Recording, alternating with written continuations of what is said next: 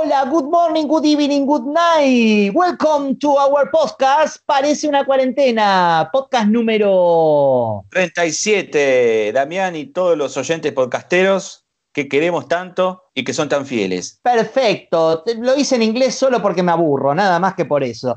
Leo, por favor, haga su gracia. Sí, en los números de la quiniela que tanto amamos, el 37 es el dentista.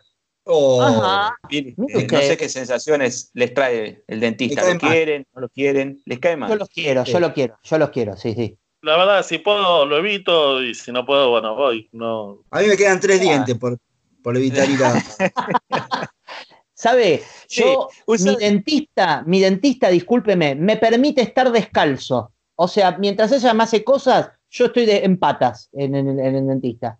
Es un raro Mientras ella me hace cosas, la verdad, y estoy en pata, es como, me parece que te confundiste de dentista. Salgamos, de este lugar. Salgamos de este lugar, por, favor. Sálveme, Leonardo, sálveme. Sí. La última vez que, perdón, la, última vez que fui a un dentista me agarró una parálisis facial. Está bien. No sé si no, vayan mucho no vayan al dentista de Juan Manuel.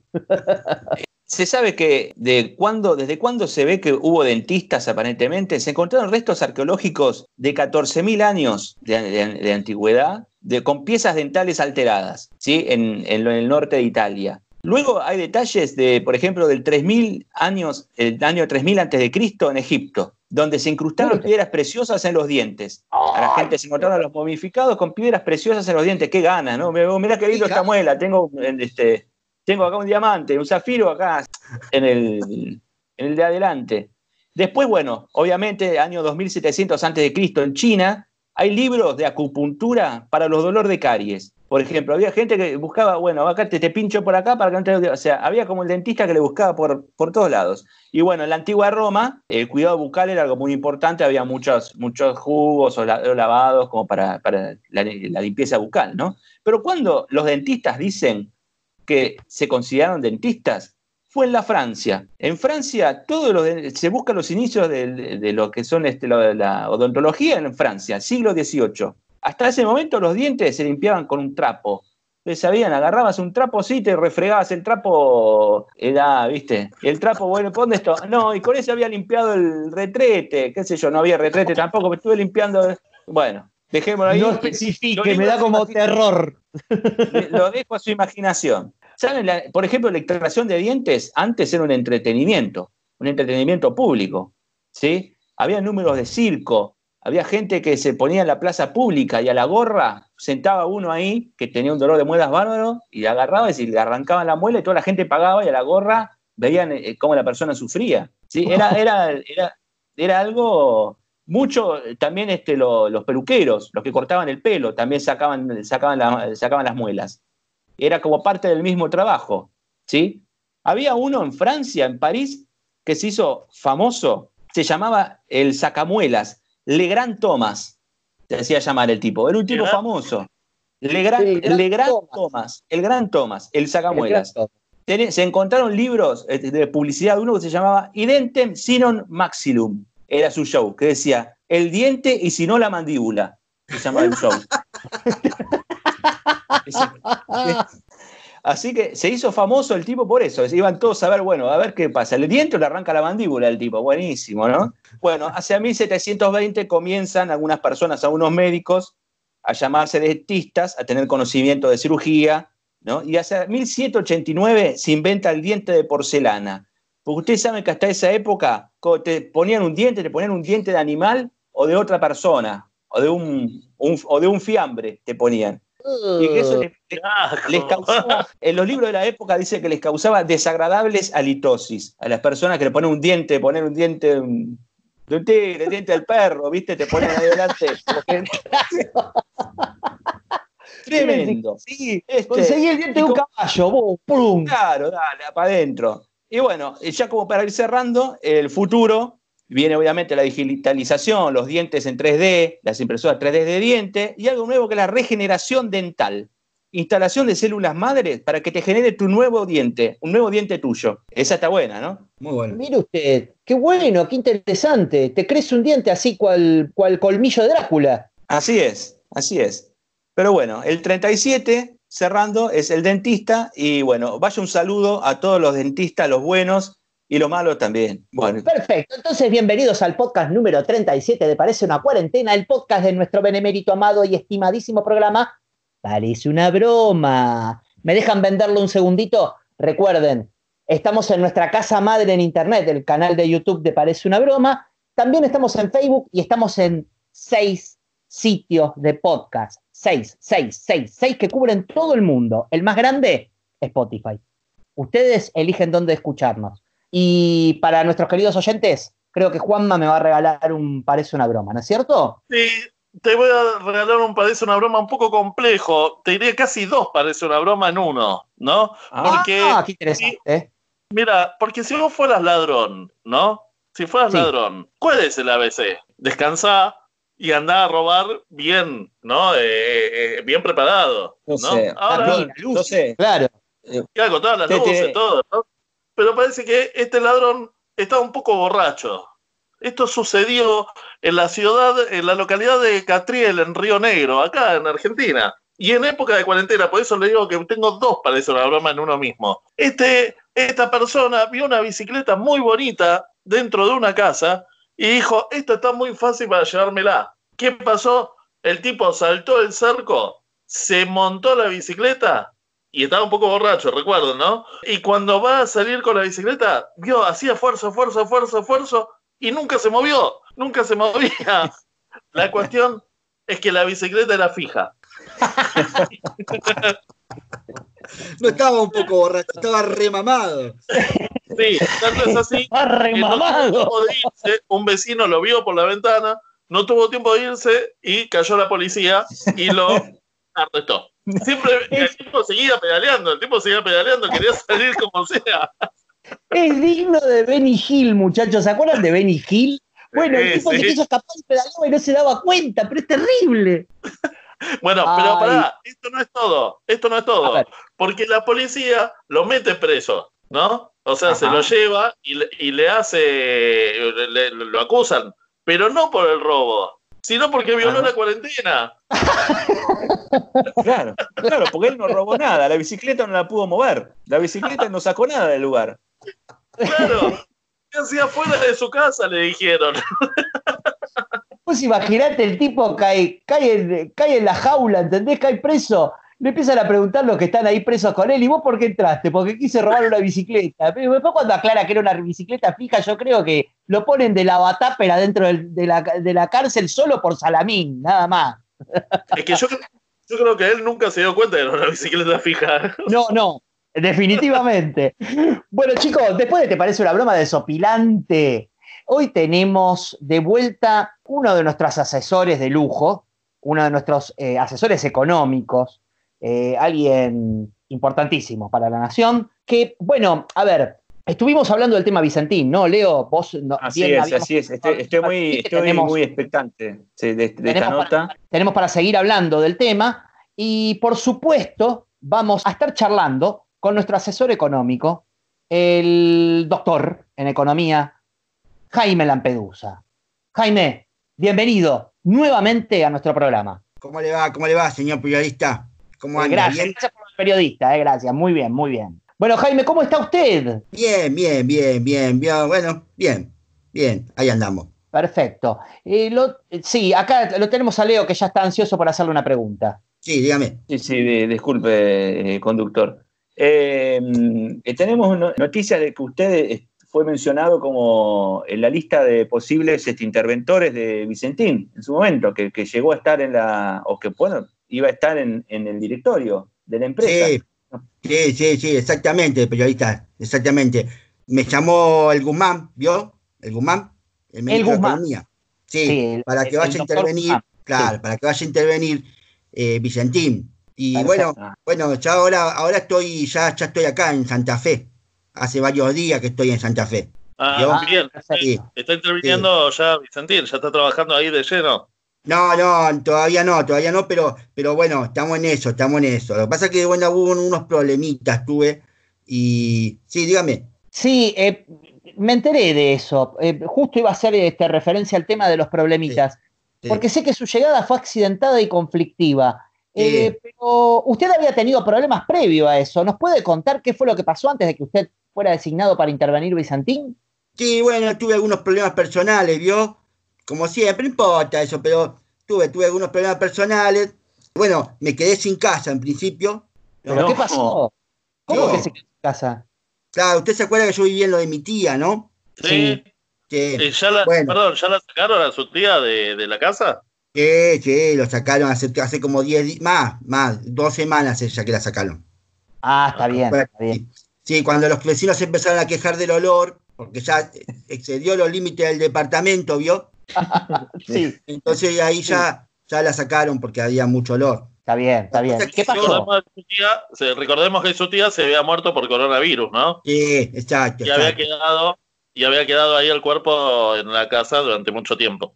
Exacto, sí, exacto. Bueno, yo pensé que iba a quedarme a vivir ahí porque estaba cómodo yo, ¿vio? me quedaba cerca del ministerio, todo, pero bueno, vinieron los hijos de mi tía, mis primos, mis primos hermanos, y me echaron, me echaron a la mierda. ¿Cómo lo echaron? ¿Por qué lo echaron? Ay, bueno, porque la casa era de ellos, la, heredaron ellos y me dijeron, tenés dos horas para irte, Jaime Lampedusa. Sí, me llaman nombre y apellido, no me quieren mucho mis primos, ¿vio? Me dice, te vas... que tuvo con su primo, ¿no? Porque, digo, si está en esa situación... ninguno, ninguno, periodista, ninguno. Bueno, tengo dos horas para irme o llamo a la policía, me dijo mi primo.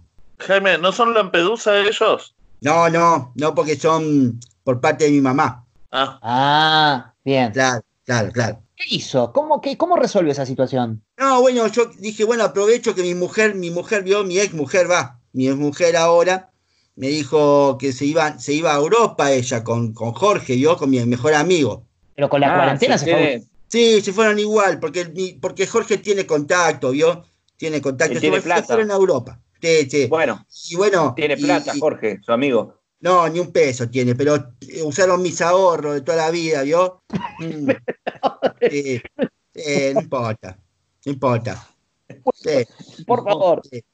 Ah, bueno, entonces yo dije, bueno, me voy, me voy a la casa de ellos, de ella, ya en la casa de ellos, ya directamente, ya ni, ni la considero mía.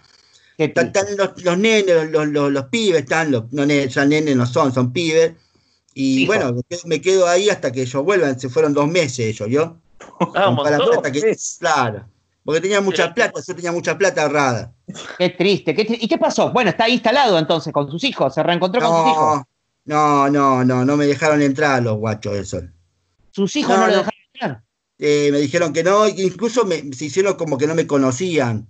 Como que, ¿quién, sos vos? Me decían, ¿quién sos vos? Bueno, no, me recalenté, les tiré, les tiré una piedra al vidrio, rompí un vidrio, vino la policía, pero eh, es otro tema ese. es tristísimo. sí. cuando, del ministerio se, enteraron que yo estaba sin casa, me dijeron, Lampedusa, nosotros le, le, conseguimos el ministro, ¿vio? El Guzmán. sí, el Guzmán. Pensión o algo para que se quede ahí un tiempo. Bueno, bien, ah, bien. un hotel le consiguieron. No, una pensión, una pensión, supuestamente una, una linda pensión, pero claro, como esa, de esas tareas se encargan mis compañeros, que ustedes ya saben que a mí me odian profundamente, ¿vio? Me consiguieron una, pensión en Constitución. En Constitución, pero Jaime, pero... bueno, pero está bien, pero pensá, piensen, piensen que le queda cerca también del Ministerio de Trabajo, o sea, eh, no estaba muy lejos. Es, un poco incómodo el baño compartido, ¿vio? 10 habitaciones, un solo baño es un poco incómodo eso. Encima tengo problemitas gástricos encima, entonces se complica. claro, claro. Y bueno, y, además en esa pensión se ejerce la prostitución. Ah, qué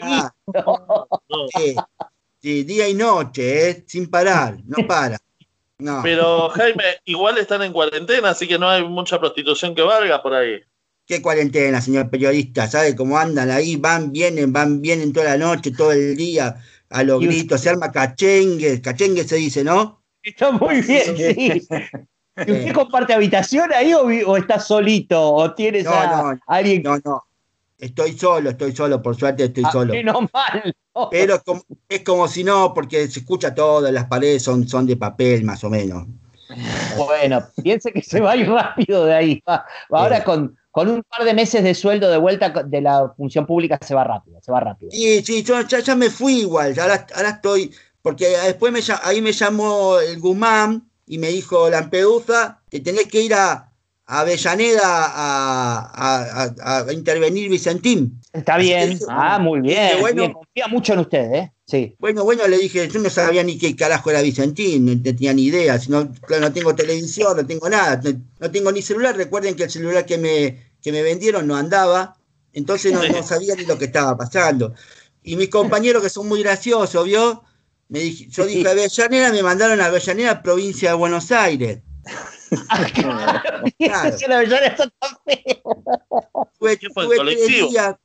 Tuve, tres días, ahí esperando a que, me mandaran las órdenes para, para intervenir Vicentín, que yo pensé que estaba ahí, y bueno, no, al final no. Y bueno, hasta que Guzmán se enteró, me llamó por teléfono y me dijo, ¿qué hace Lampedusa que no estás en, en Santa Fe? Yo le dije, ¿cómo Santa Fe? Yo estoy acá en Avellaneda, provincia de Buenos Aires. Me dijo que era un boludo y casi me la mierda. Sí. perdón, perdón. Eh, Lampedusa, pues yo tengo acá una cuestión que me, está haciendo ruido. Guzmán, ¿dónde se comunica con usted? Pues si usted no tiene celular. Yo tengo, tengo un viper y él me manda el viper y yo, le, yo lo llamo por teléfono de un público de, de, de cualquier lado. ¿Un público? Ah, bueno, tarda entonces en encontrar un público. Eh, no, público no, vio que hay esa, bueno, estas cosas el locutorio. Sí. Locutorio, eso, eso. Bien, bien periodista. Está informado el periodista, está informado el locutorio, muy bien. Sí, igual cada vez que no menos. es usted. ¿Cómo? El que no parece estar informado es usted. ¿Cómo no sabía que era Vicentín? Es, que, claro, estuve sin casa, estuve sin televisión, estuve sin celular, no, no, tenía idea de nada. Bueno, las cosas que me mandaron finalmente a, a Santa Fe, ¿eh? mis compañeros sacaron el pasaje en, un micro, me mandaron, a pesar de ah, que era urgente, un micro, el peor micro que había me consiguieron los hijos de puta. 36 horas tardé. 36 horas. Cada 50 kilómetros se rompía el micro. lo quieren sus compañeros, ¿eh? lo quieren mucho. Me odian profundamente. Llegué con la espalda a la miseria, imagínese 36 horas sentado en ese micro, que encima los, asientos eran de madera, no sé de qué eran, eran durísimos. Todo, eso mezclado con los problemas gástricos que tengo, imagínese, fue un viaje, viaje terrible fue. No me quiero imaginar a sus compañeros de viaje también, ¿no? Casi, casi me mandan caminando a Santa Fe, sí. Por ahí llegaba más rápido. El baño no sabe cómo quedó. No, no, no, no quiero. Tuvieron que prender fuego al baño después de que yo me bajé el micro este. La cosa es que llegué a Santa Fe y ya me habían asignado un hotel, ¿vio? Dije, bueno, ah, bueno. Pero, ¿qué pasó? Cuando apenas bajo el micro ya me estaban esperando una manifestación de gente, porque ya sabían que yo iba a intervenir Vicentín. Parece que la gente ya no quiere que intervenga Vicentín. Y algunos de mis compañeros de haber sido llamaron por teléfono y le dijeron, miren que va el interventor de Vicentín. Y me dieron la descripción mía. Sí, Por, suerte me, por suerte me pude meter en el hotel, pero bueno, sin antes recibí, antes recibí escupitajos, puteadas Golpe, palazo, cadenazo. Sí. Bueno, ¿y cómo, se siente ahora? No, bien, no importa, bien, bien, bien. Eh, el tema es que, bueno, ya bajé como 20 kilos, ¿vio? Entre, claro, entre lo del coronavirus que no podía comer. Acá tampoco puedo comer porque no tengo comida y no puedo salir a la calle si me están esperando en la calle. ¿Qué? ¿Pero en el hotel no, le pagaron pensión completa en el hotel? No, no, no, no, no, no da la plata, periodista. Claro, está, el gobierno está todo destinándolo a, los, problemas gástricos, los problemas gástricos y las 36 horas de, micro, más el coronavirus de la otra vez que no podía salir a comprar nada, más esto bajé como 20 kilos, peso 53 kilos estoy pesando. No, no. Claro, casi no me puedo mantener en pie. Bueno, Jaime, yo no sé. Igual, un abrazo desde el corazón hay que darle. Por ahí ya, ya, pasaron 10 días. En una de esas, la, la gente ya no está en la puerta del hotel. Están, están. Yo los miro por la ventana y están ahí. Están ahí. Pero no importa, no importa. Igual vamos a intervenir Vicentín y la vamos a expropiar. Ya va a ver. Y ya me la van a pagar eso. Ya me la van a pagar. Yo me, me preocupa que lo suyo sea algo personal, que de golpe se transforme en algo personal contra ellos, porque dice, ya me la van a pagar y no es un buen mensaje que le está dando a las sociedades. ¿eh? Lampedusa, ¿usted ya tiene idea de lo que tiene que hacer en Vicentín o todavía no sabe? No, no tengo ni idea, ni sé ni, qué carajo es Vicentín. no tengo ni idea. Pero bueno, ya pedí que me mandaran ahora una tele a la habitación, ¿vio? Me dijeron que bueno, que van a ver si conseguían una, pues no tienen televisión. No, tienen televisión. claro, claro. Y le pedí que por favor me mande, me mande los diarios, ¿vio? Para leer algo de Vicentín, no tengo ni idea. Estoy incomunicado. Bueno, el Guzmán tendría que mandarle algo, ¿eh? Por lo mínimo un celular le tiene que mandar el Guzmán. Ya, ya lo pedí, ya le pedí al Guzmán. Sí, sí, sí. sí. Bueno, Jaime, le mandamos desde acá, desde todos los integrantes de Parece una Cuarentena, un abrazo eh, en el corazón, porque eh, realmente sus peripecias nos tienen asombrados, nos tienen asombrados. nos tienen asombrados que esté incomunicado, que no sepa lo que es Vicentín, ¿no? También es terrible eso.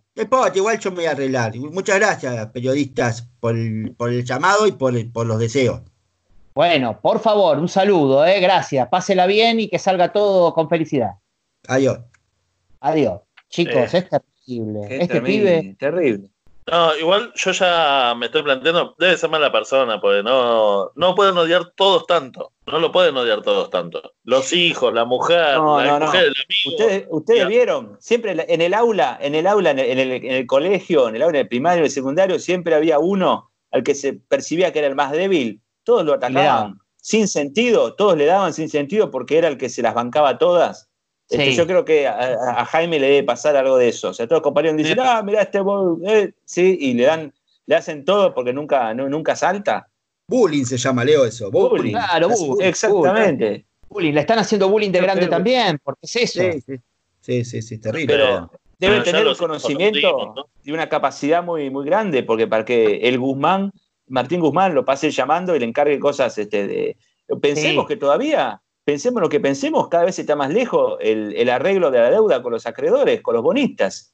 Hasta que eh, nos reímos, pero hasta que el señor Jaime Lampedusa no, pueda, digamos, este, rearmar su vida y medianamente equilibrar lo que le está pasando, la Argentina va a, estar, va a tener un problema muy grande con los bonistas, porque cada vez está más lejos esto. Es algo grave. ¿Era un cuadro técnico Lampedusa? Es una gran pregunta que le tenemos que hacer, porque si llegó con este gobierno, habla muy mal del gobierno que esté este, este, hombre ahí. Si no, si era un cuadro técnico, bueno, está bien, está en el Ministerio de Economía desde siempre. Son preguntas que tenemos para después, ¿eh, muchachos? Pero por lo pronto, bueno, nos quedamos con la intriga hasta la próxima entrega de Lampedusa. Esperemos que, haga algo bien. Chau y si